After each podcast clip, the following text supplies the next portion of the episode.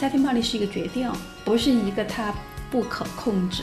你就看，当然他这个决定不是说经过漫长的过程，要做大多数调呃呃多少调查研究来做的，他可能就是一瞬间的一个决定。他是一个决定。你想他为什么不打老板而打老婆？他知道不能打老板啊，打了老板我还要不要我这份饭碗呢？I live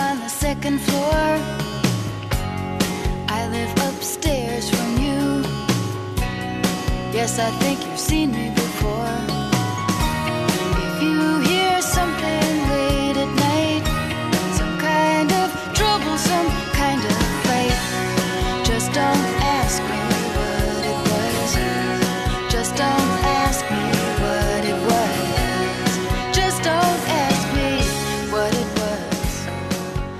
我觉得还有一点很有趣，就是暴力跟爱能不能共存？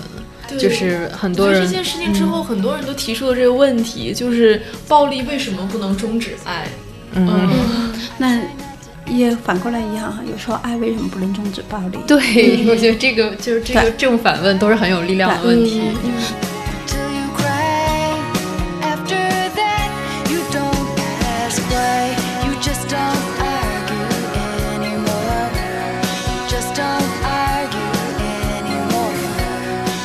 反家暴，它实际上它的一个更大一点的范围来讲的话，它是在一切关系当中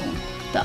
反暴力。嗯嗯，平等尊重。所以在这种情况下，我们才说，不管有没有爱，我们只要有平等、有尊重，没有爱也可以终止暴力。嗯，如果没有平等和尊尊重的话，有爱也不能终止暴力，对因为暴力会以爱的名义来存在、来继续、来把它合理化。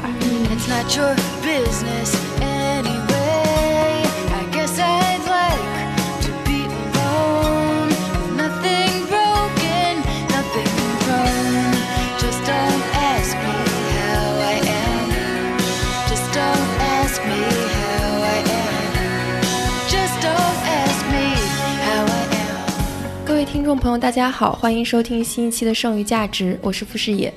我是黄月，我是张之琪。那今天呢，我们非常有幸请到了呃冯源老师来和我们一起探讨最近发生的一系列和家暴有关的问题。那我先介绍一下冯源老师，冯源老师呢是这个汕头大学妇女研究中心的。呃，创始负责人，然后是原反对家庭暴力网络的组织负责人，也是北京卫平妇女权益机构的共同发起人。然后他是有非常多年的这个妇女权利工作的经验的。那冯源老师跟要不要跟大家打个招呼？好，大家好，啊、很高兴有这个机会跟大家来一起交流。我也顺便再卖一个广告，啊、卫平妇女呃权益机构呢，我们还同时有一个热线叫妇卫平妇女支持热线，这个热线是全年无休，可以中英文接听，是幺五幺幺七九零五幺五七。对，那希望大家可以关注这个热线。其实，呃，在这期节目的最后，可能我我们也会聊一下，说，比如说，当你遇到了这些暴力的情境或者行为的时候，有一些具体什么样的求助方式，我们可以让冯源老师给我们分享一下。对，那今天呢，其实这个题也是我们想聊很久了，就是因为我上周去日本休假了，然后我在休假期间就已经积蓄了很多力量，想要聊这个题。然后本来我们打算在他休假的期间把这个 对聊了，偷偷聊你还掉坚决反对。然后被我制止了。我说等回来之后，我们可以三个人，然后还有冯源老师，因为他比较有这方面的实战的经验，然后可以跟我们一起聊一下。那最近其实大家也关注到了有几起这个家暴的新闻吧。首先是呃这个雨芽和坨坨的这个事件，然后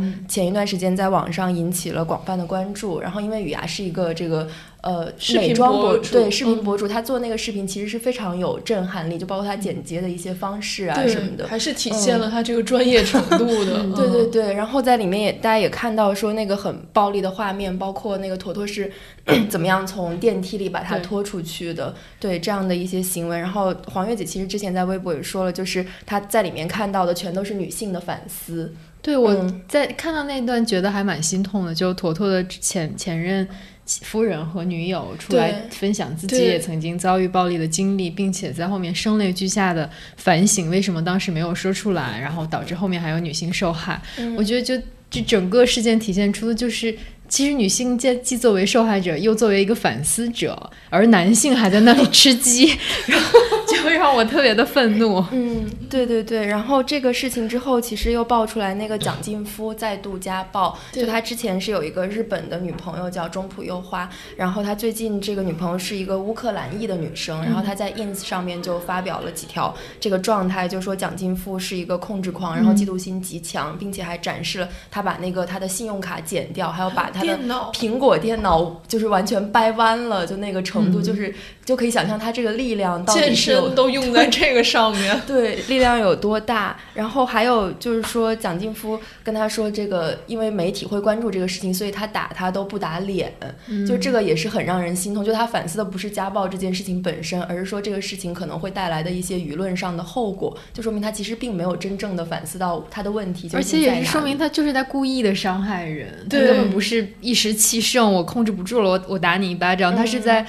他是在故意的伤害别人，同时在想我怎么能够逃脱，比如舆论的一个审判。对，而且他这个乌克兰女友跟之前的日本女友讲述的他这个情节是完全一致的，就是怎么控制他，然后切断他跟家人朋友的联系，然后限制他人身自由，然后再对他施暴，其实是完全一模一样的情节嘛。对，是的。然后还有就是，应该是上周吧，就是曾经推动中国这个反家暴法出台的这个。呃，李阳疯狂英语他的妻子 Kim，然后他发表了一篇微博的长文，在这个文章里就说他原谅了李阳，呃，然后后来李阳其实也发了文章表示感谢妻子的原谅，并且要和他一起为什么聋哑英语努力，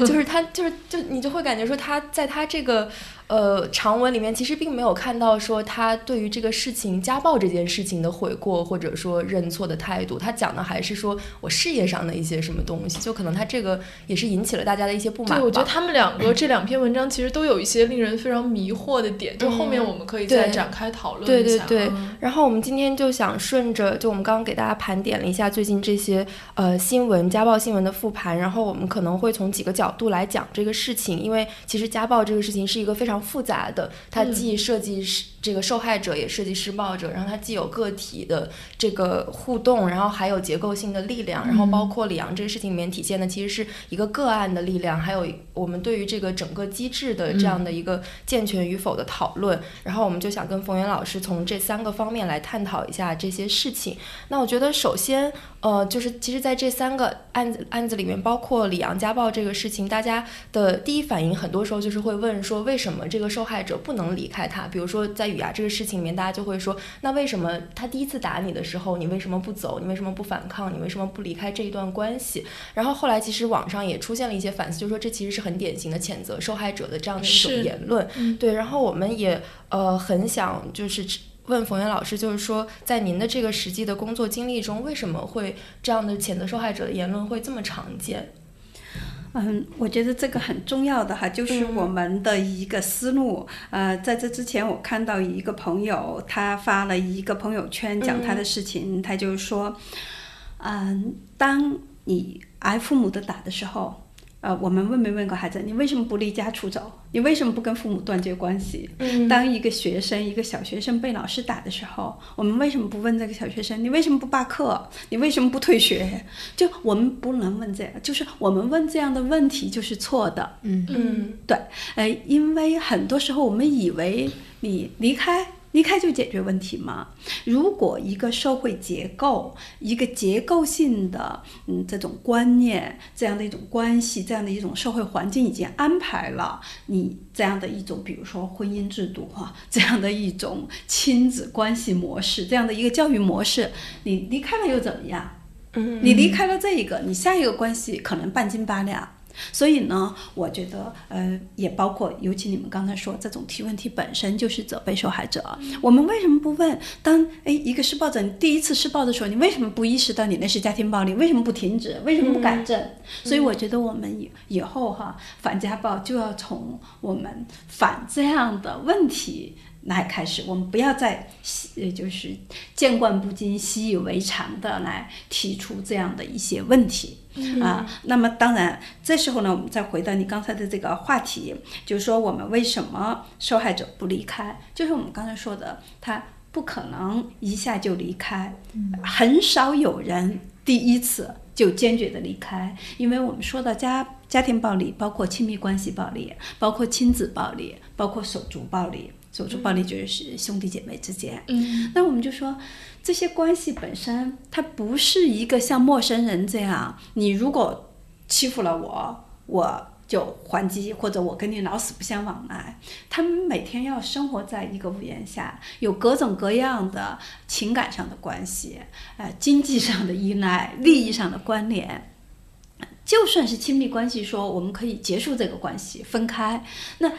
我们说，你平常就算没有暴力的分手也不容易啊，对吧？没有暴力，大家说和平分手，和平分手还要难受呢，还有失恋呢。那有了暴力呢，这样的分手呢，那更加就是让人是有各种各样的有不舍、有不甘，还有呢。一些期望，我们总是会从好的地方去想那个对方，那总是从好的方面去期待我们的关系。呃，那么同时刚才提到，还有社会上的种种的不方便，让呃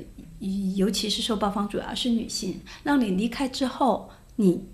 再继续，你还是有很多制约。我们说，如果男人都是一种多多少少都有大男子主义思想的话，你到另外一个人那儿，他可能同样家暴，或者他家暴的形式不同，或者程度不同而已。所以在这种情况下，那他当然觉得我再找一个，没准还不如这个呢，或者说，嗯，他也不一定有信心。另外呢，再加上有的女性社会上可能就是对于离婚的女性，你还是有诸多不便，尤其有些女性还带孩子，呃，对吧？呃，孩子还给他们。而且我们也看到，在离婚过程当中，会看到常常如果是男孩子的话，男方家是千方百计要要的；是女孩子的话，男方家可能还会放手。如果这个孩子是有病、有残障，那更是常常就是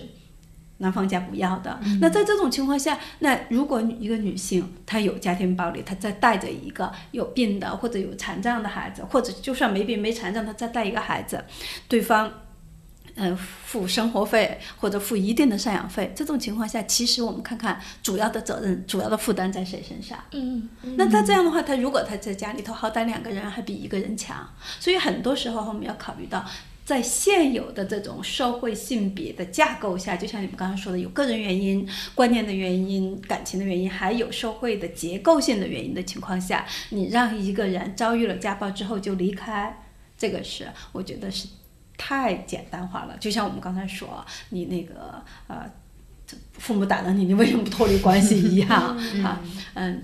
真的是对弱者，我们就不要苛求，所以我们以后要换一换我们提问的方式。嗯，他为什么不停止施暴？对，不改正。对，就其实家暴这个问题，我觉得跟性侵犯这些其实也很像，就是说他最后算是这个动作的实施者，可能是这个施暴者，但是就比如说最后在法法律呃法庭上面检举的时候，其实也是需要这个受害者出来举证，然后会对自己造成这样的二次伤害，其实就相当于这个施暴者他其一般来讲是在一个看不见的角落，除非说他自己真的觉醒了，说我这个行为是不对的，但是这个几率是非常非常小的，所以就会导致说我们在社会上听到的、看到的声音，大部分是从受害者这边传出来的，然后也是因为这个原因，会让他们暴露在更多公众视野内，然后会让他们受更多的伤害。那就是您觉得我们要怎么样把整个我们这个，比如说讨论的风气，或者说讨论的方向，从受害者转向施暴者，你这个过程是困难的吗？嗯，当然是很困难。第一，施暴者首先没有人愿意承认自己是施暴者，施暴者要给自己找各种各样的理由，甚至有时候施暴者还说我是受暴者，他是施暴者。比如说他先怎么怎么挑起我的愤怒，他先怎么怎么样做，呃，做了伤害我的事情啊，他还要找各种各样的理由。呃，所以呢，第一，没有人主动的承认自己是受施暴者，就算他心里头知道自己是主导的那一方、挑起的那一方，他也不会承认。其次，就是我们刚才提到的很多结构性的原因，施暴者他有的时候施暴，他真的不以为自己在施暴，只以为自己在做一个传统的男人、一般的男人、正常的男人该做的事情或者该有的反应。嗯所以呢，在这种情况下，那我们怎么样才能改变这个讨论的嗯思路或者方向呢？就像我们第一开始说，我们这些有这样的平等意识的反暴力认意识的人呢，我们要改变提问的方式，我们一定通过改变提问的方式去扭转大家习以为常的思路。就像刚才说，我们不要问再问他为什么不离开，而是说为什要问他为什么不停止 呃暴力。嗯，第二呢，我觉得这就是牵涉到教育，就是我们都知道在健康方面预防。是最好的保持健康的方式，比你有病去治病。那预防你可能只投入很少的钱，呃、投入一些日常的努力，你可能就是有一个健康的生活方式，你就可以保证健康。那性性别的暴力也是这样。如果我们能够从教育，不管是家庭教育、学校教育，还是像社会有更多你们这样的播客呀、这样的媒体哈，还有公呃广告啊，那我们这些里头传递出来的一个信息就是尊重、平等、非暴力。如果我们是有这样的一种更多的信息来传递，那么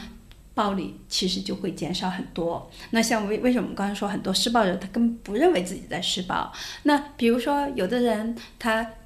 比如说，嗯，配偶暴力吧，有的人他说他为什么要打妻子？比如说李阳给自己找的理由就是他把我电脑里头的文件删了，这样的女人要碰到你，你你会怎么样啊？嗯、对吧？那他这就是一个把暴力认为是解决问题的最好方式。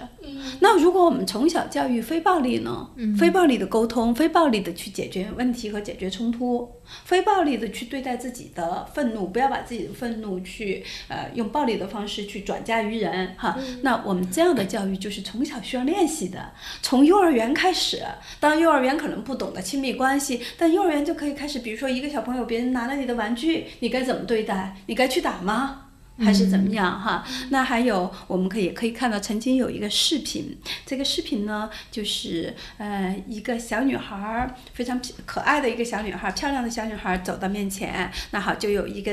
指令，就给这个小男孩说，哎，你看他怎么样？你喜欢他吗？哎，小男孩就喜欢，那你去摸一下他，好，就去摸一下他，然后呢，呃，隔一会儿就是让你去打他。好，这时候这个小男孩儿就不打了啊、那么，嗯、有三四个小男孩儿哈都做这个实验，都说喜欢他，要摸他，他们也会去摸一下他，但要他打他的时候又不打了。然后呢，就说为什么不打？好，这几个小男孩儿就各有各的理由。一个小男孩儿，啊、我现在忘了原话了哈，意思大概就是说，嗯，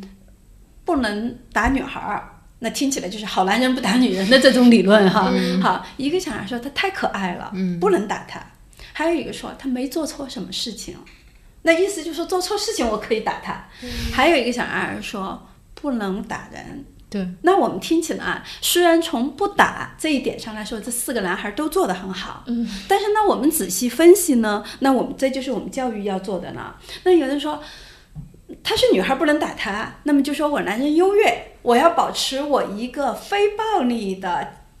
gentleman，对吧、g e n t l e m a n 那这样的男人呢，他虽然在这个事情上不打，他可能会在别的方面他凌驾于女人，控制女人，因为他觉得他优越，对吧？暴力打只是身体暴力，只是暴力的一种。对，这就很像那个白岩松前一段时间嗯说的，就是是哪个是就雨牙的这他个事情他说是打女人算什么真男人？打女人算什么嗯男人？对就是这个其实我还想到之前我们跟党云威就是一个音乐剧演员一起聊天，他就说他当天早上起来送他的女儿去上学，然后他女儿就看到他女儿在那个学校门口跟一个小男孩推搡了几下，就是他其实并没有当回事儿，他就觉得说小孩子嘛，就是可能起一点冲突，大人不要去干涉。然后这个时候呢，这个这个小男孩的爷爷就出来跟这个小男孩说啊，你不能打人家，人家是女孩子，就这句话就给他激怒了，就上去跟人家说，你虽然说。我没有怪你的小孩儿打我的孩子，嗯但是你不能这样讲话，不是因为他是男孩子，所以你不能打女孩子。对，嗯是的，所以呢，我们就要分析哈，虽然不打这个结果都是好的，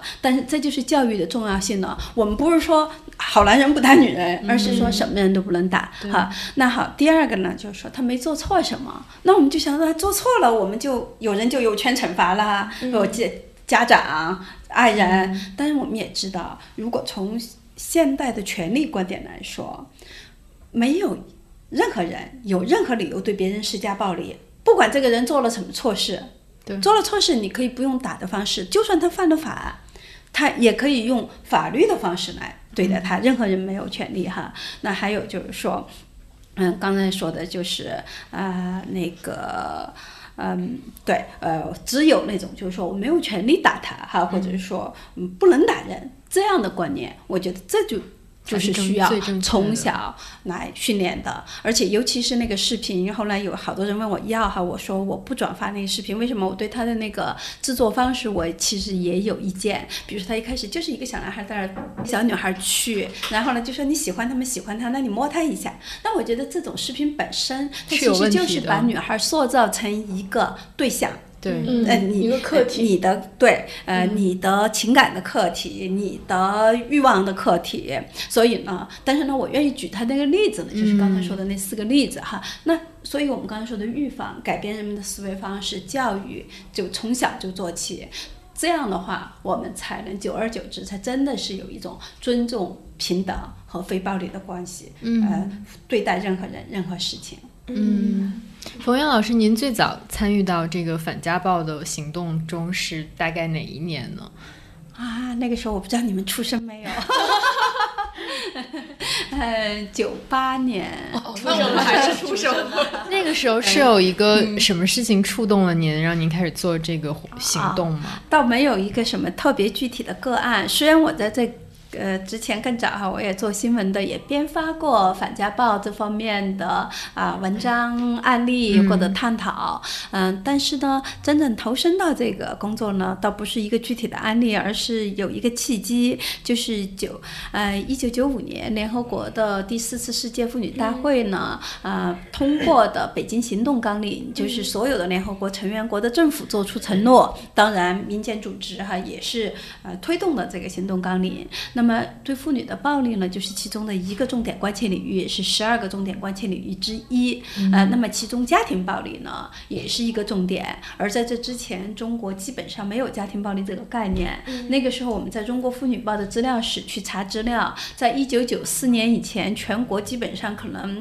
嗯、不下。十篇只有大概十篇文章用了“家庭暴力”这个词，但是九五世妇会之后，慢慢的就越来越多的人用这个词了。那这个时候呢，九八年的时候呢，以当时社会科学院法学研究所的陈明霞研究员，呃为代表的一些人呢，就开始觉得我们希望在中国来推动呃反对对妇女的暴力，特别是家庭暴力的这项工作，希望能推动立法，推动各行各业的人反家暴呃的技能、嗯啊。那么所以呢，就开始筹备反家暴网络。所以我就是在这个时候呢，参与了筹备反家暴网络，后来又参与到反家暴网络，再到后来呢，呃，二零一一年，呃，二零一二年一一年底。呃，一一年开始吧，呃，负责又作为这个网络的负责人，负责了几年。这个网络呢，二零一四年结束之后呢，我又和一些朋友发起了北京卫评啊、这样来继续做。所以这就是这样的一个过程。那就是在您 二十年的这样一个实践、行动和研究的过程中，嗯就在您的观察里面，就是这个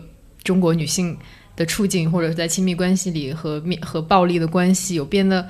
更好或者更乐观吗？啊、我觉得这个评估哈，永远没法儿具体的来评估，因为暴力是很难衡量的，任何调查都只能显示它的冰山一角。但是呢，如果我们用感受，呃，和我作为一个过来人的观察和经历来说呢，我觉得有很大的变化，就是说那个时候真的很多人，第一。不觉得这个家庭暴力有什么重要，有什么了不起？第二，很少很多人根本不知道家庭暴力这个名词。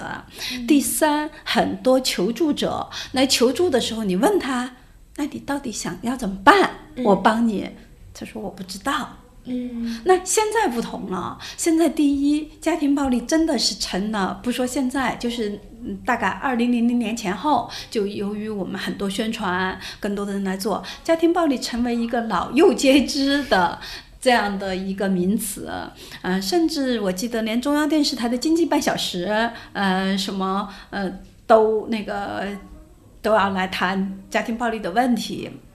呃，那所以越来越多的人知道家庭暴力这个概念，尤其不一样的是，越来越多的受害者愿意求助，他们愿意去打幺幺零，愿意去找，原来还找妇联，现在好多人的话都不找妇联了，就直接打幺幺零。然后像现在我们接到的电话，你问他你想怎么办的时候，很少有人说我不知道，嗯，大多数的人他都是清楚。知道知道自己想要什么，知道我希望你帮我什么。嗯我觉得这就是很大的一个不同。还有一个很大的不同，现在越来越多的人是做积极的旁观者。就是积极的路人甲，不再只是吃瓜群众，他们是要干预了。那我们有看到，就是说，呃，有很多人是代为报警、代为求助，或者就是直接嗯、那个去帮助，用各种各样的有智有谋的方式，还不光是游泳啊、的方式去制止家庭暴力。比如说，有一年，我现在可能是一七年。的元旦春节期间，就有一个女孩在那个春节期间，就是在他们家的窗户，呃，就是在他们家听到了那个邻居有家暴的这个动静，就打电话报警。警察来了之后，他就在那个窗口上，就是来拍了那个警车到达的这个情况，他就发那个啊、他的微博还是微信嗯公号忘了，然后就相当于就直播那个、哦。呃解救的现场。当然最后呢，警察呢给他施加压力，让他删掉，但其理由是呃那个当事人不愿意，但是呢呃有的网友就指出说这个不会当事人不愿意，因为当事人根本不知道这个女孩是谁，是警察不愿意，呃这些都是我觉得积极的变化。哎，当然呢，也有让人觉得有点沉重的一点呢，呃，就是我们现在发现呢，就是有反家暴职责的这样的一些国家机构，嗯、还没有充分的培训他们的工作人员，嗯、比如说包括警察、包括法官、包括人民调解员，那所以他们呢不能在他们的工作当中很好的去呃履行好反家暴的。这样的一种职责，有的时候让嗯求助人得不到应有的帮助，甚至遭遇再度伤害。嗯我觉得冯云老师可以讲一下，就是您的机构如果接到了一个求助的电话，后面会有什么样的流程启动吗？嗯，这个其实哈，常常首先就是接到了求助电话，就是倾听，嗯倾听看他到底是什么情况。呃，因为从我们工作这么多年来看呢，无外乎是四种情况。啊、一种情况呢，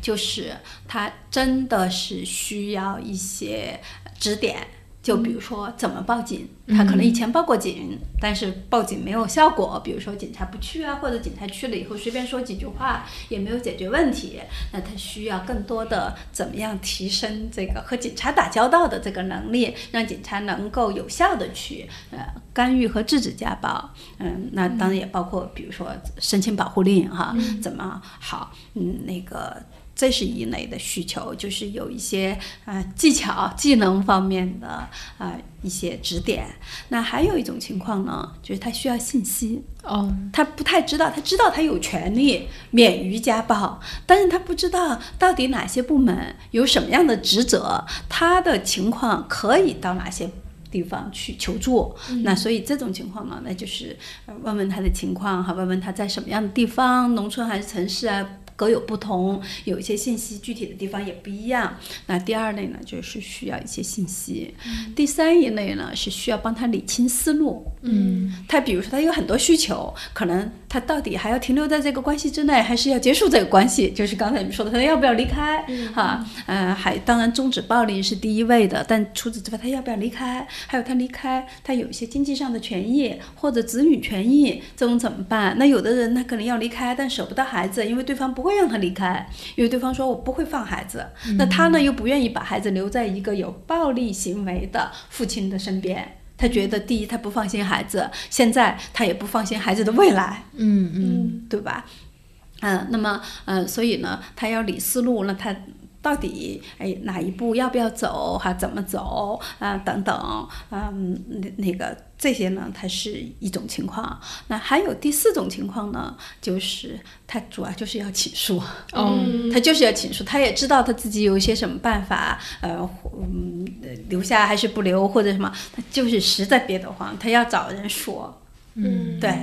所以呢，基本上是这种情况。那所以我们要什么样的流程呢？嗯那就是根据他这种情况，比如说他第一个情况，他需要一些技能的时候，那有些我们的接线员就可以给他。那有的时候呢，可能他呃真的需要去呃法院，那他可能需要律师，那这时候我们就转介给跟我们有合作关系的姐妹机构，呃，做法律方面的。那有的呢，可能他这时候他也要自增强自己的心理方面的能力，或者要处理自己的一些创伤。那这时候他可能就要问，呃，有没有合适的啊、这种心理支持的资源啊、那这方面我们可能就去链接。对，刚刚说的第二种情况需要信息，那也包括哈，哦呃，有的呢是。它是需要技能，有的它是需要信息，那我们就会转介哈。呃，那还有的一些比较复杂的案子呢，我们觉得这些案子就是有普遍意义，不光帮助他，还能够为我们推进这个国家的执法，甚至法律的完善有积极意义的。那我们也会和不同的呃机构啊，或者是专业人士联系，包括媒体，那就去共同的帮助他啊、解决这个问题啊、解决问题。比如说，曾经前几年有一个在南方的一个省的一个女孩子。她也是在春节前，大冬天的就穿着一个，嗯，因为她相当于其实是被拘禁在她丈夫家了，因为她丈夫家是住在一个呃山上，就是呃周围都没有什么人，呃没有什么人家，她就从她家逃出来，等于是把她丈夫的一件外衣穿在身上，因为她的衣服什么都被藏起来的。她那时候刚刚孩子才生了，可能一两个月还是什么时候逃出来之后，好不容易找到警察，找到警察，呃，那个最后她就起诉离婚，但是在这个过程当中，就是我们刚才说男方也不愿意离，而且男方有各种各样的理由，嗯、等等吧。最后呢，那个那我们就和律师，包括和妇联和不同的那个机构，就是链接了不同的机构去帮助他。嗯、对，呃，而且这个官司还进展了很长的一段时间，哈。包括到现在，其实虽然孩子的抚养权也判给他直接抚养，嗯，但是呢，男方仍然还是会对他进行威胁，包括去冒用他的名义，呃，刷他的信用卡，或者是把他的账户进他支付宝的账户，等于就是给他造成经济上很大的损失，嗯甚至都让他就是没法儿再去申请有一些信用卡之类的。总而言之，那像这种情况下，我们的流程就会更复杂。对，那像那些只是就是帮他清理思路啊，或者起诉啊这些，就我们相对简单一些，相对简单一些。嗯我觉得家暴工作就是这种 NGO 还是蛮复杂的，就是一方面要对接无数的个案，然后你要帮不同的人处理他所面对的特殊情况，然后另一方面又要在宏观上推动无论是立法，然后社会文化还有教育的改变，就是是完全是一个宏观的力量和微观的力量在同时进行的一个感觉。是的，嗯。其实我们刚刚就是聊很多是说从这个呃受就是受暴者的这一个角度，嗯。那我就很想很好奇，比如说从施暴者的角度呢，因为可能有的人就会说家暴其实是零次和无数次的这样的一个区别，然后像包括蒋劲夫这个事情出来之后，大家就说蒋劲夫怎么不去死，怎么就是这样，我就在想说这是不是用一种新的语言暴力来取代我们原有那种暴力？就就当然他们肯定是有错的，就他们的这个错误是能是能被校正的吗？还是说他们只要一旦可能发生了一次暴力行为，他们就是一直要被贴上这样的标签，然后就表示说他们这一辈子都是这样的一个人？那他们有没有改造或者改改过自新这个可能性？有没有一些比如说从施暴者的角度去矫正的这样的一些方式呢？嗯，有，肯定是有，嗯，但是呢。嗯，是这样哈，就是作为一个施暴者来说，其实不光是施暴者，就是暴力行为本身来说，它有个人的因素啊、但是它也有人际的因素，呃，社区、社会文化和制度的因素，所以呢，必须这几个因素一起来互动，嗯啊，不然的话，你光去教育施暴者，但是他如果回到一个充斥了暴力文化的这样的一个社会，呃，那么。他又会被社会的这个大潮所影响，哈。还有呢，我们如果说整个社会的结构当中，很多时候我们都是，嗯，像，嗯，比如说，嗯，觉得，呃，强者通吃啊什么的这样的一套观念，嗯，那狼性的文对化，，那他可能也是，他也觉得哎，也是在某种意义上是鼓励他，嗯，施暴。还有一种情况呢，就是说有一些施暴者，他其实他是社会弱势群体，倒不一定是像蒋劲夫这样的一些功成名就的人，而是他本身他可能由于贫困、由于失业，或者由于他自己小时候、年轻的时候，或者现在也在遭遇某些暴力对待，不管是来自什么样的暴力对待，那他自己。他的愤怒呢，他就朝跟他更弱小的人，他更能支配的家人来发泄。那所以呢，这个时候我们还是就要看到哈，就是对于施暴者个人的这种矫治、认知和行为的矫治是需要的，但同时就是社会上也要去改变我们刚才说到的这种暴力文化，和消除一些结构性的暴力和不公平。对，呃，这些是结合在一起的。所以对于施暴者来说，他如果说有一个遏制性的情景的话，他一定是会停止的。那我们就，呃，我最近就终于看到了一篇文章，题目就是他不打老板，只打老婆。那就说明你刚才也说的特别对，黄叶刚才说哈，说家庭暴力是一个决定，不是一个他。不可控制，你就看，当然他这个决定不是说经过漫长的过程，要做大多数调呃呃多少调查研究来做的，他可能就是一瞬间的一个决定，他是一个决定。你想他为什么不打老板而打老婆？他知道不能打老板啊，打了老板我还要不要我这份饭碗呢？对我也不能打陌生人，打陌生人的话，陌生人第一有可能还击还的比我打的还重，或者是说警察马上就会来，路人也会来，对吧？我可能。更惨，哪怕我不挨打，我可能要有别的后果。所以呢，他家庭暴力绝对是一种算计的结果，是一种决策。他知道他这么做了，又能泄愤，又能那个弘扬自己的威风，呃，还不会负责任。对对，所以他一定是一种结果。所以呢，他怎么样能够遏制他呢？就是让他知道。他如果实施家暴，不管是打人，还是精神上的，还是性上的，还是经济上的暴力，他有后果。那这个后果是什么呢？可能会被警察，比如说拘留，哈，这是一个后果。还有一个后果什么？可能会妻离子散，啊，这也是一个后果。还有一个后果，他如果说他的单位老板知道他在家施暴，那觉得我们。一般单位都有员工守则啊，员工守则你仔细看看都有什么遵纪守法啊。嗯那你在家有了家暴，那你也是违反了那个国家的法律啊。那如果好呢，我们单位有这种对家暴的零容忍，对性别暴力的零容忍，那我们根据你的家暴情节给你相应的处分，你看他还敢不敢？嗯嗯，哪怕你不开除他，哎，今天他不够重，不开除他们，对他警告一次，他真的警告一次，警告几次之后，可能就不行了，对吧？那所以呢，就是对家暴的。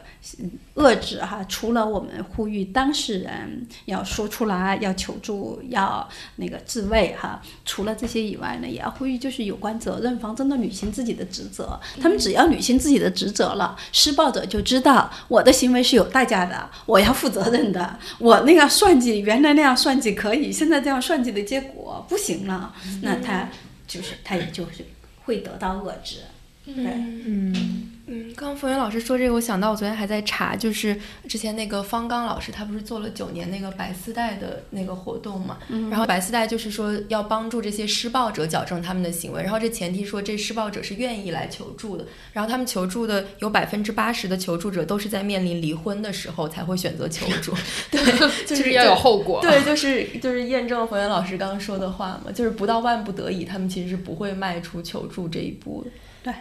而且有的他是来求助，他有的人也不能坚持，嗯，呃，因为我们也接受到这种，嗯，就是遇到这种情况，他不能坚持，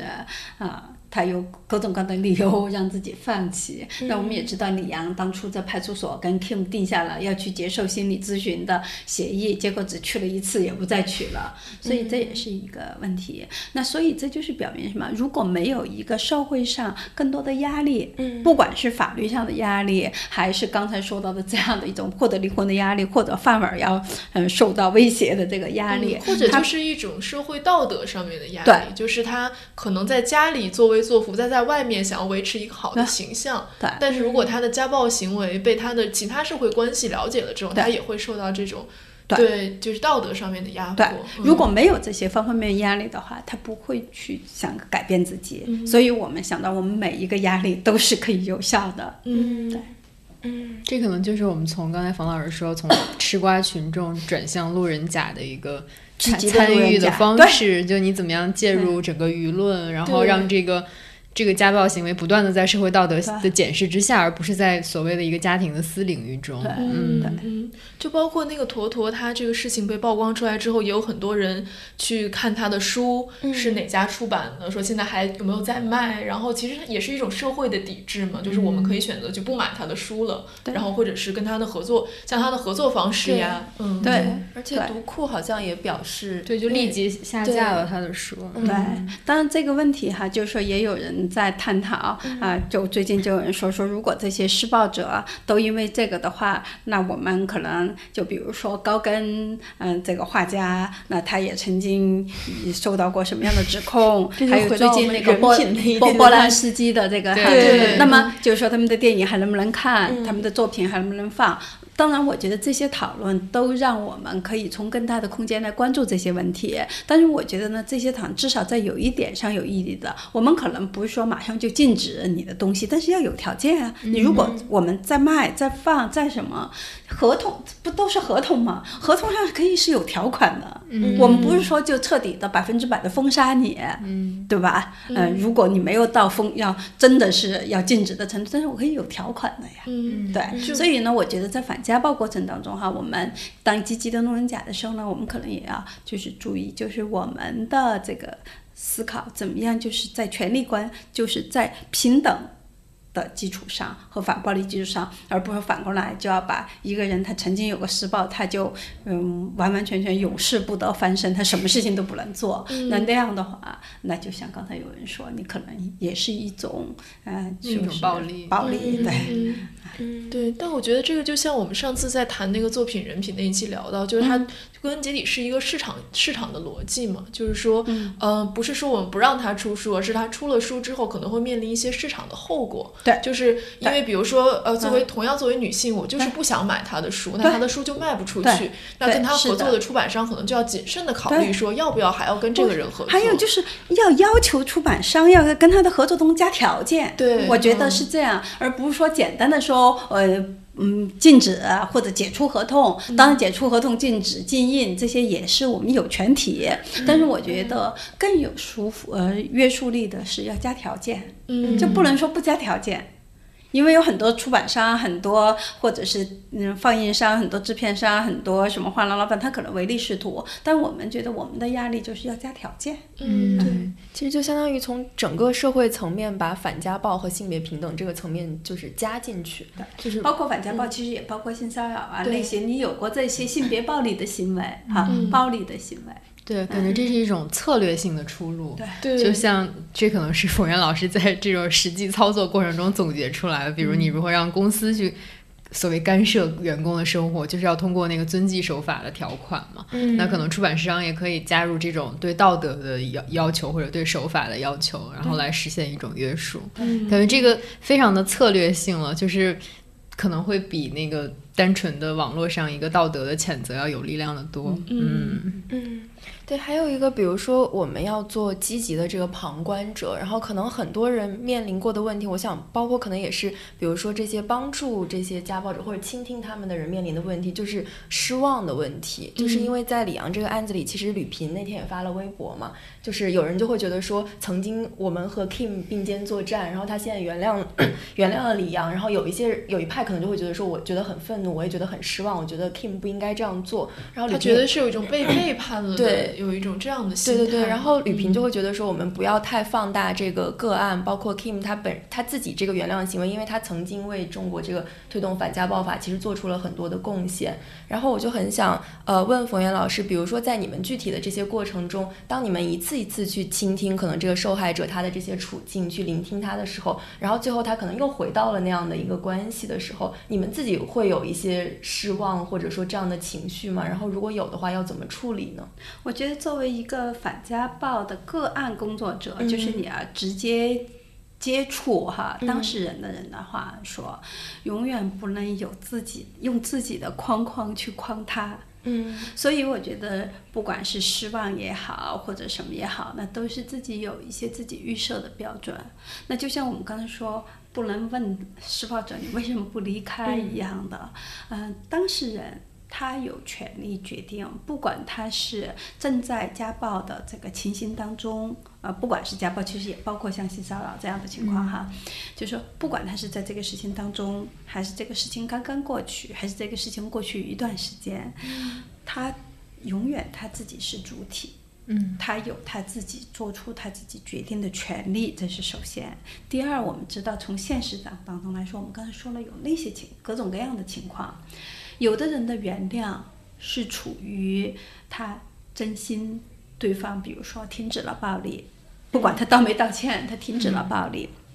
啊，那么他们之间还有感情啊，还有共同的孩子，甚至有时候还有共同的利益关系，为了生计或者为了事业，或者是为了各种各样的情况哈，家庭的啊。呃家族的面子等等哈，他有这些利益关系，所以呢，他原谅这些，这是可，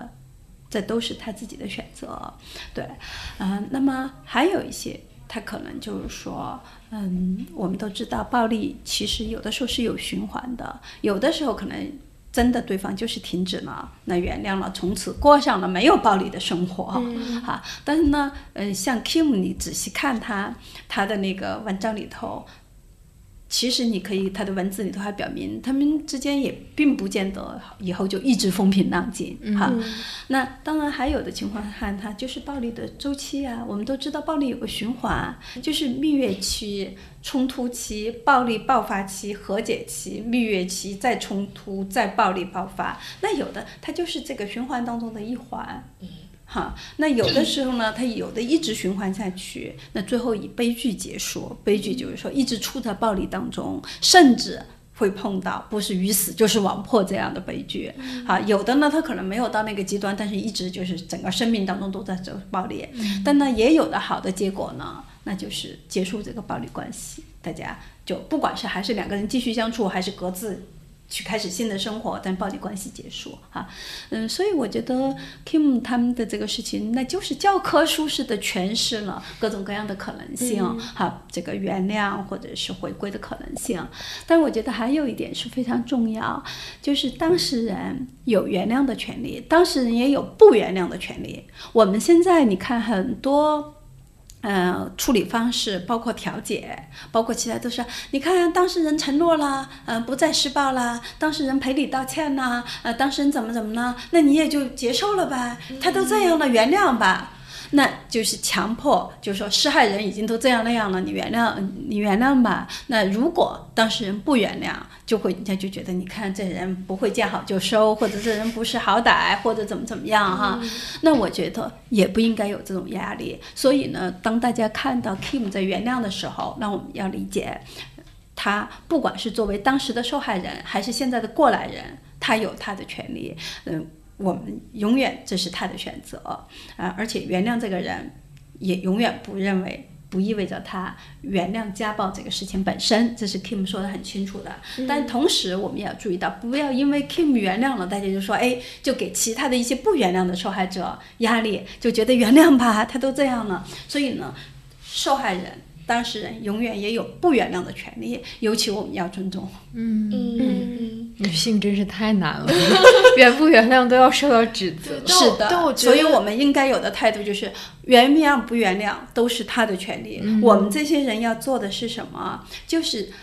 在他的旁边，他需要的时候，给他一个眼神，给他一个手势，甚至就是伸出手来，让他可以拉一把。嗯对。但我看到这个事情之后，也有很多人提出这样一个问题，就是说，我们尊重一个家暴的受害者也好，幸存者也好，他自己的人生决定，然后我们在任何情况下都不以受害者有罪论来谴责他，然后在他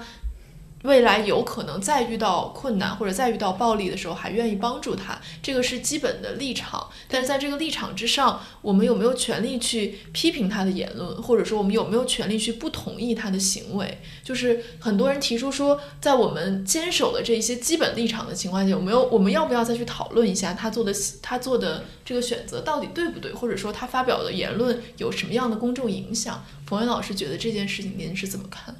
我是觉得，作为个人，每个人都有自己的言论自由，也每个人都有自己的选择自由。我觉得就是需要讨论，需要讨论，我们可能大家才能够更加磨砺自己的观点的这个力度，还有更加的去来倾听别人的观点。我觉得从讨论的这个意义上来说，嗯，就是可以争论，嗯。争论或者甚至批评，只要不是指责，哈，我觉得这都是我们讨论应该就题中应有之义。嗯，刚才说的这些，就是不管他做出什么决定，我们都站在他们的一边。这是指对我们这些做反家暴工作的人，呃。的要求，但是我觉得对于普通人来说，我觉得不管你对这样的言论有什么看法，如果一个正确的姿态呢，就说不管你是什么观点，我同意不同意你，我都站在反暴力的这个立场上。嗯，我觉得这个是我们可以呃嗯，对，呃就是要做到的。我们不因为你的原谅，我们也就觉得哦，暴力是可以原谅的。Kim 说的很清楚，我原谅的是这个人。但是家暴行为本身应该是零容忍，嗯，对，所以我们永远是要把这些分开。原谅是在他们两人的关系当中的一个，嗯，就是两个人的一种互动啊。不能原谅的、不能容忍的是家暴，所以我相信，就 Kim 在他的文章里头传达的很清楚，对于家暴是零容忍的。嗯，对，呃，那么我们其他的人呢，也不要因为，呃，这个当事人哈，不管是 Kim 还是别的人，比如说他原谅了，结果他遭遇家暴了，然后就说，你看你当初这样呢，你现在别来找我。那我们一般的人哈，我觉得你个人你愿意愿不愿意帮，当然是一回事儿，但是从原则上来说。那当事人不会因为他原谅，你就觉得哦一事不再理，我就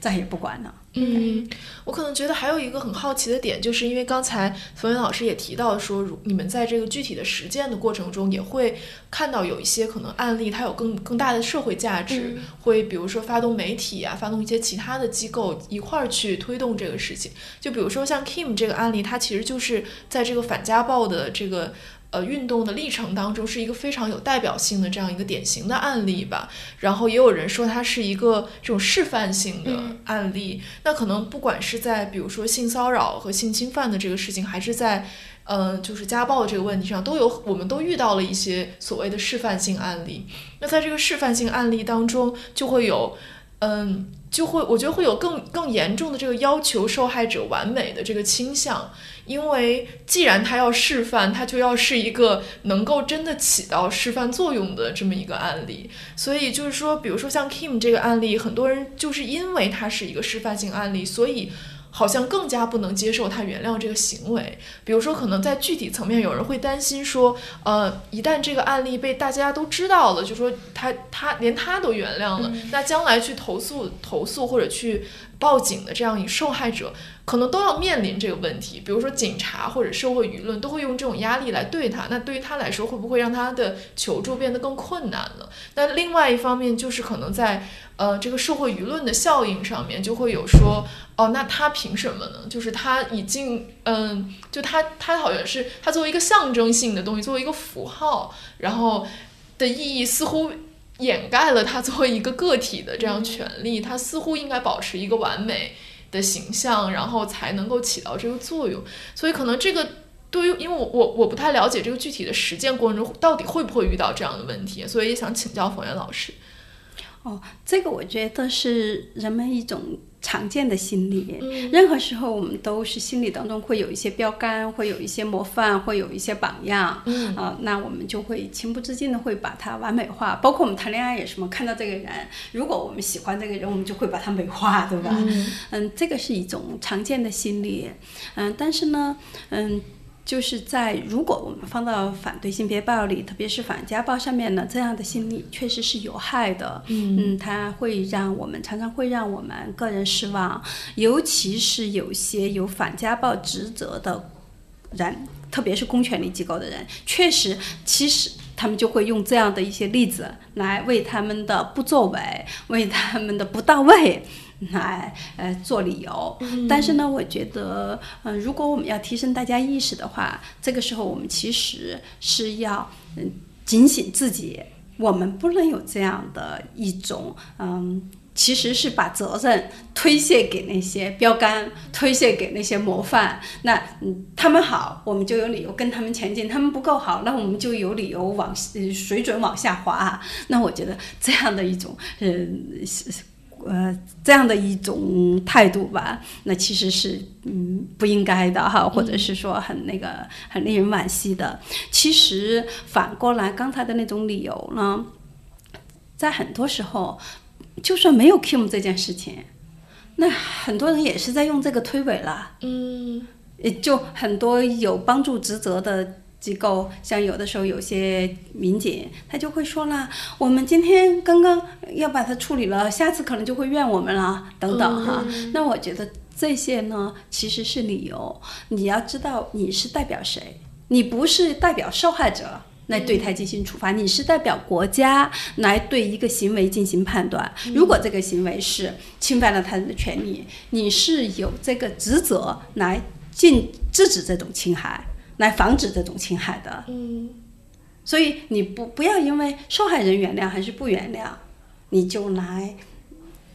呃，为你的责任来打折扣。嗯啊，那么而且我们要知道，受害人的原谅，我们一定要识别他是真正的原谅，还是出于害怕不敢说出来自己的请求，或者是不敢主张自己的权利。嗯，我这里举一个例子，我曾经。呃，大概一两个月以前吧，嗯、有一次带人报警，嗯、这个人呢，嗯，那个他其实以前也报过警，但是报警了之后呢，警察并没有那个出警，所以呢，每次报警就没有效果，反而男方更加那个，嗯，气势汹汹哈，更加觉得有恃无恐。那么那天呢晚上有点晚了，又打电话来，就又说这个情况，又说报了警了，但是那个，呃，警察没有出警。那后来我问明他的情况之后呢，那我就说我，呃，我带你报警吧，因为他说他也不能，就是他也嗯，就是没有一个安全的那个环境，他可以保持跟我，呃，有需要的时候就通话哈。那我就说我带你报警吧，那我就那个带他报警了。报了警之后，过了一会儿，我的是就我们电话就有人打来电话了，打来电话就是派出所的警察，然后警察说我处理了，那个嗯，告诉您一下哈，没事儿了啊，嗯，那个那一方面我很感动，我觉得这警察效率很高，而且还很快的能给报警的人嗯，就是来说哈，我已经处理了，没事儿了。但另外一方面呢，我就问他，我说那个警官先生，嗯，请问您是那个到了现场呢，还是通过别的方式处理的？他说我打电话过去了，嗯，没事儿了，他不要求处理了。我就说，我说警官，您打电话的话，他在家里，那个人就在他旁边，嗯，他肯定是有恐惧，呃，他不能要求您处理，或者不能要求您在查。嗯、我说他这不是第一次了，我挺担心。那个最后呢，他去了那个现场，去了现场之后，后来那个女士就给我发信息来，就说第一次他打电话来的时候，他说我特别害怕。嗯，因为那人就在旁边，我特别害怕，我什么话都不能说。嗯，他第二次他到现场，虽然也没有把那个男方怎么样，但是男方他走了之后，男方气焰就下去了很多。所以很多时候呢，不是说有 Kim 这样的事情，呃。呃原谅了，就给了别人借口。当然，别人拿他们借口，有了这么一个知名的案例，他当借口是比较容易、比较顺手。但我刚才说这个话是说，没有这样的案例，他也会有各种各样的理由，因为。这个理由其实是什么？是他们下意识当中、潜意识当中，其实已经他们没有把有些家庭暴力看得太重，就是不想处理，是为这样的找理由。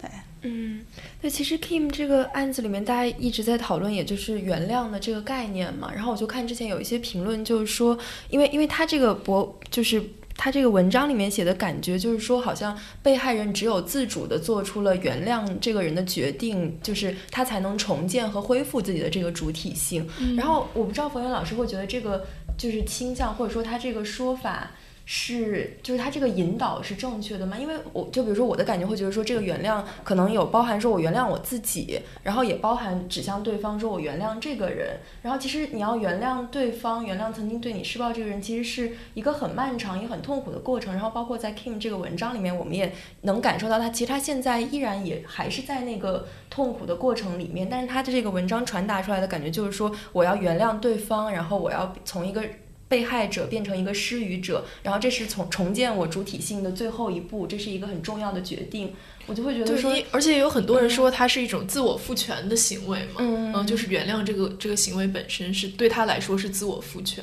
嗯，我觉得是这样哈，就是重建主体性是一个过程，嗯，呃，一次一次的行为累积的，不是说哪一个。行为哪一次行为就能够一蹴而就的，所以这是一个漫长的过程。那么从 Kim 刚才的那段话呢，你也可以分析，就是说从我刚才举的那个例子可以看出自主决定是多重要。嗯，那你也可以说，如果用我们常见的我刚才举的那例子，好了。那哎，那个去对方呃，出于自我保护，说哎呀不处理他了，我们没事儿，或者哎呀刚才误会了，哎，那你觉得这种原谅？那显然这种原谅不是自主决定，嗯，是害怕之后的一种自我保护。那所以 Kim 的所谓自主决定是什么意思？是我真真实实的，我心甘情愿的做出来的，没受到任何外在的压力。包括对方的压力，包括外在环境的压力，所以我觉得这一点是非常重要。这个当然就是自主性的发现很重要的一波。嗯，另外呢，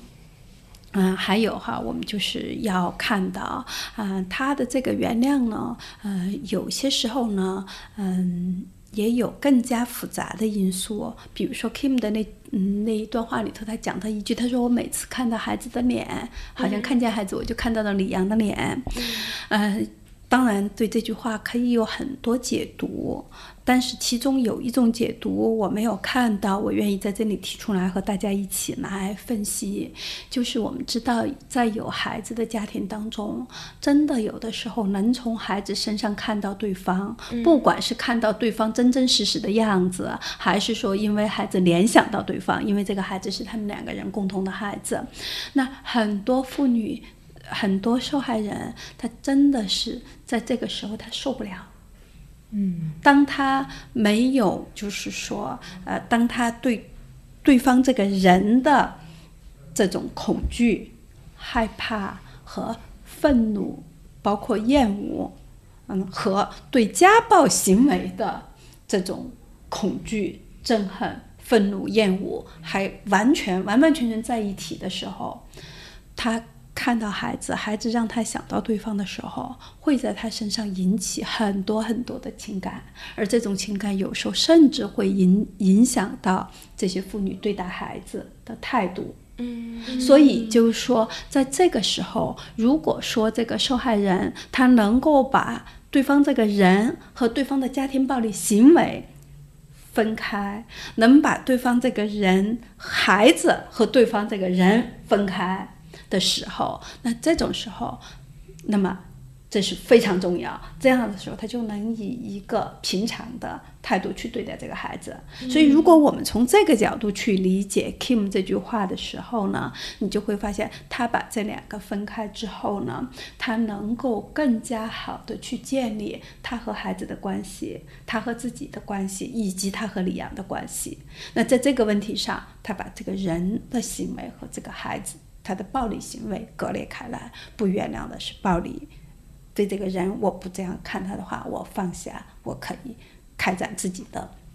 接着往下走。不管我这个走是和这个人有关系，还是和这个人不再有亲密关系，我觉得这一点上，呃，这个层面的，呃，大家也要看到，不一定对 Kim 适用，但是对很多受害人，尤其是和施害人有孩子的人身上，他真的常常是看到这个孩子，尤其当这个孩子长得很像施暴方，或者这个孩子的某一些行为举止很像施暴方的时候，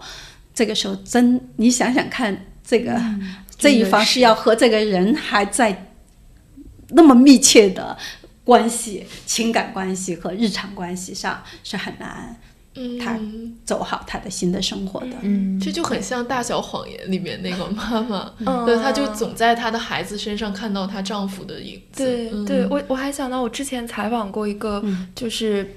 因为长期无法忍受丈夫被家暴，然后她最后就把她丈夫杀掉了，然后她后来就被判了，应该是就一直在监狱里面，然后就最后放出来。然后采访的时候，她就是说，她因为她有两个儿子嘛，就她大儿子长得比较像她自己，她小儿子长得特别像她老公。她就说我经常在我儿子身上一晃神，就觉得好像我儿子是我老公。然后她出狱之后，经常做的一个梦就是，呃，梦到在在梦里面她和她丈夫是好的，然后她丈夫是一个不家暴的人，就是有一点像说他潜意识里面其实渴望说，如果他不对我做出那样的暴力行为，可能我们还是一个幸福的家庭，然后我们四个人还是可以生活在一起。但我就觉得反过来说，这个对女性来说好难啊！你要怎么样把他这个人和就是和他的暴力行为完全能切割开，然后包括你要怎么处理和这个孩子，然后这个孩子身上携带着曾经对你施暴的，然后可能也是你很爱的这样的一个人，他的各种因素，就我觉得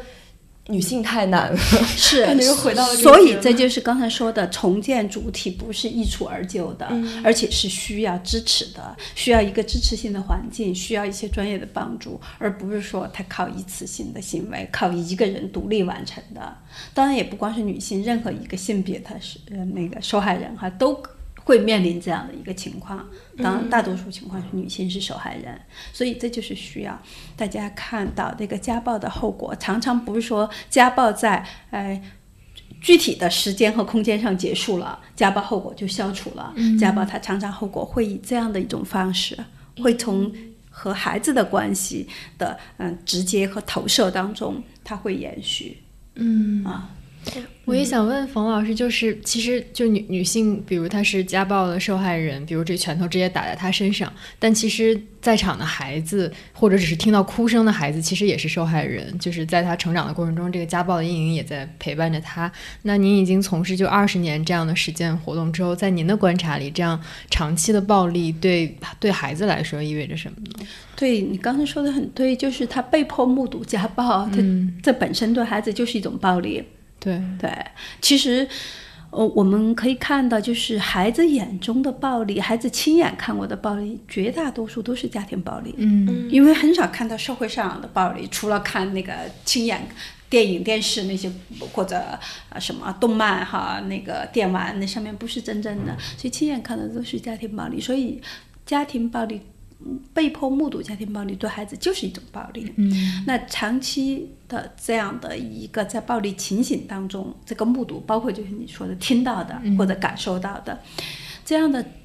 目睹暴力对孩子的这个影响，它分两种：对孩子当下的影响和对孩子长久的影响。对孩子当下的影响，那也会给孩子造成。恐惧，啊、造成自我否定，啊、自我怀疑、无助，甚至内疚。因为有时候孩子会觉得，嗯，这个暴力跟自己有关系，好像是自己引起的，或者是由于自己导致，嗯、一方不能脱离这种暴力处境，嗯等等，就是内疚和自责。嗯，以及在人际人际关系当中的一些啊、或者是嗯、过度的呃退缩，或者甚至也可能有个别情况下会变得过度的一种呃防卫心理过强，甚至一种以守为攻，就以攻为守，就是攻击性的这样的一些哈呃或者情绪化哈这样的一些情况会。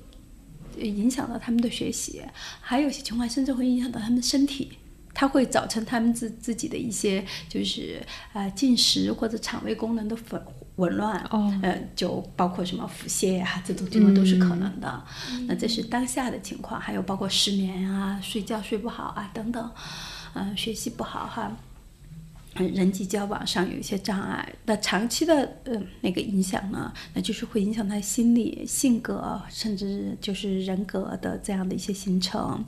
那呃，如果没有支持性的因素的话，那也会。就是其他干预性的因素去中断这种影响，去改变这种影响的话，也会导成就是孩子习得性的角色榜样。就我们会说，人人都会有榜样嘛，习习得性的角色榜样，觉得男的应该怎么样，女的应该怎么样，那可能就去复制这种不平等的权利关系模式和施害受害的模式。嗯，对，这些都是可能的，但是这不是绝对的。就只要我们刚才说了，有其他的支持性因素，比如说其他来自其他方方面面对孩子的爱，包括呃有些情况下就是双方。对孩子，在孩子面前，如果能克制的话，在孩子面前的一些，呃，那个爱，还有其他家人、其他社会上对孩子一些爱，那也会，嗯，就是改变这样的一个情况。个别情况下，还会让孩子变成坚定的反暴力、反家暴的人，对，因为他就觉得我不能重复那样的模式，嗯。对。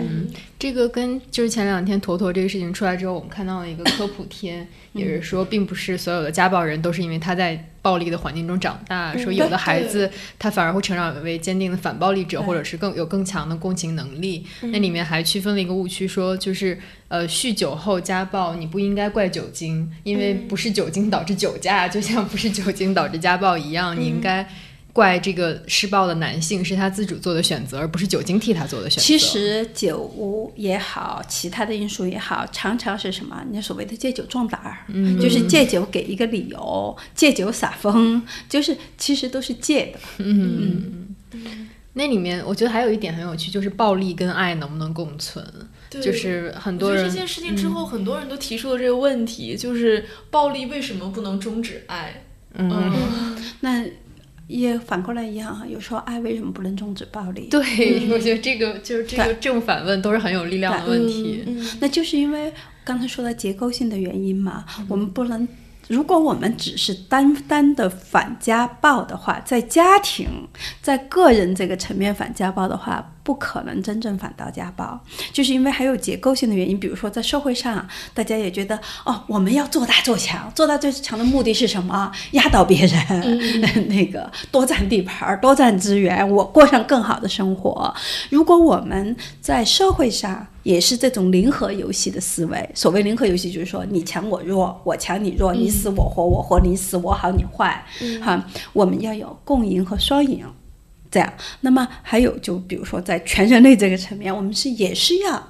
都要有这样的一种平等、尊重、非暴力这样的一个情况下，我们才能够好好的。有效果的反家暴，否则的话，这就是刚才说为什么暴力不能终止爱，或者说暴力能不能终止爱，或者爱能不能终止暴力？如果仅仅是在家庭这里头来跳不出来，呃，不可能，因为。家庭或者是个人，他受到我们刚才说的这个结构性的，它是互相相辅相成、互相支持的，而且结构性的这样一个东西就是有汪洋大海，我们人是在置身在这个汪洋大海当中，所以呢，反家暴它实际上它的一个更大一点的范围来讲的话，它是在一切关系当中的反暴力。嗯嗯，平等尊重，所以在这种情况下，我们才说，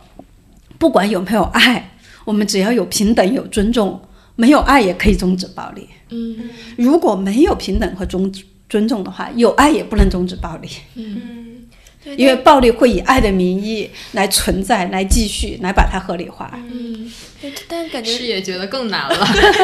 对，就是感觉，如果说说到结构性，那我觉得就是最近这几年的这种趋势，包括民族主义趋势，其实跟这个反家暴的逻辑是刚好是反过来的。就是这个，这个会让反家暴更难。就比如说，像蒋劲夫之前不是发了一条微博说，我作为一个中国人，然后我走在国外，感受到我们国家真的是太强了、太牛逼了、太怎么怎么样。就是其实跟冯源老师刚刚说的那个逻辑是一样的。对，那我觉得反过来啊，我们这样有反暴力的理念的人，我们就会说，你这样的话，如果作为一个中国人像你这样的呃形象走在世界上来说的话，那我们就会觉得我们这个国家只是靠那些东西强大，但是仍然会被看不起。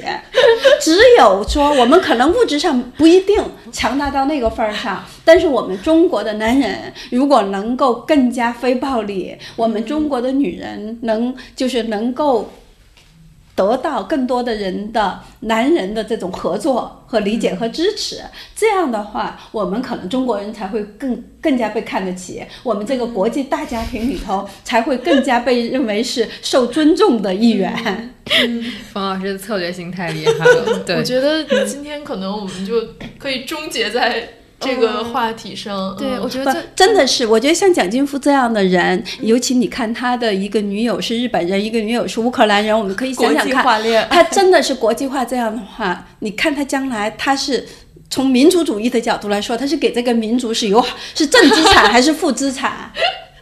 对吧？我们就算站在什么什么样的民族主义，嗯你靠打出来的民族主义，有人真的心里头服你吗？嗯嗯，哎，冯老师，我最后再问一个问题，就是您那个求助热线这些年来有男性打吗？还男性多吗？呃，有男性打不多，嗯男性打两种情况，一种情况是为自己的女性家人求助，哦，哦，对，呃，那么呃也有偶尔的是。自称是受暴者，嗯，当然我们所有的人哈都是呃那个对，呃那么所以呢，我们也会根据他情况来嗯提供帮助。也有个别的男性会在女友或者是妻子的这个带领下来找我们。哦，对，因为这是他就刚才说的，是他愿意改变自己的情况，嗯。啊，来去建设一个平等的生活。嗯，我觉得最后，呃，冯源老师可以再说一下那个热线，热线嗯。对对对，啊，好的，那希望有需要的朋友啊、你。自己的需要，或者你身边有朋友需要哈，你自己求助或者你带人求助，啊、咨询幺五幺幺七九零五幺五七全年无休为贫妇女支持热线，谢谢。嗯，好，好，那我们今天的节目就到这里了。然后希望通过我们今天其实是一个非常严肃的 一个讨论，是嗯，嗯我们三个听的都神色非常凝重。对，但我觉得也从冯老师那儿学到了一些策略性的想法，对对包括怎么从条款、从单位或者是比如出版方的角度去制定这样的策略。对，而且我觉得，对，就是，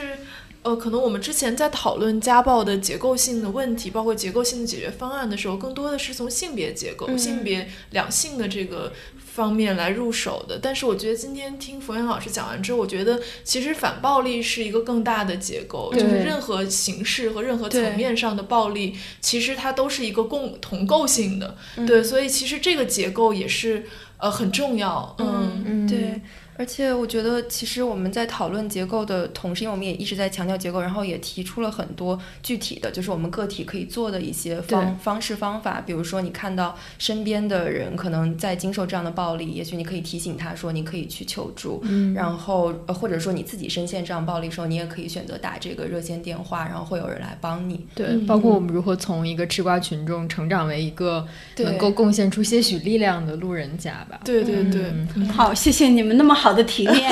呃，我也祝你们的博客越来越兴旺。谢谢冯老师这么多年的工作，真的我觉得真的我们都非常感动，觉得非常有意义。然后，如果有其他方式我们能参与进来，我们也很愿意。这个博客就是很好的一个参与，我们都在用自己的方式在出力。嗯好的，好，嗯那我们谢谢冯源老嗯师嗯那我们今天的节目就到这里了，我们下期再见，拜，拜。谢谢听众的支持，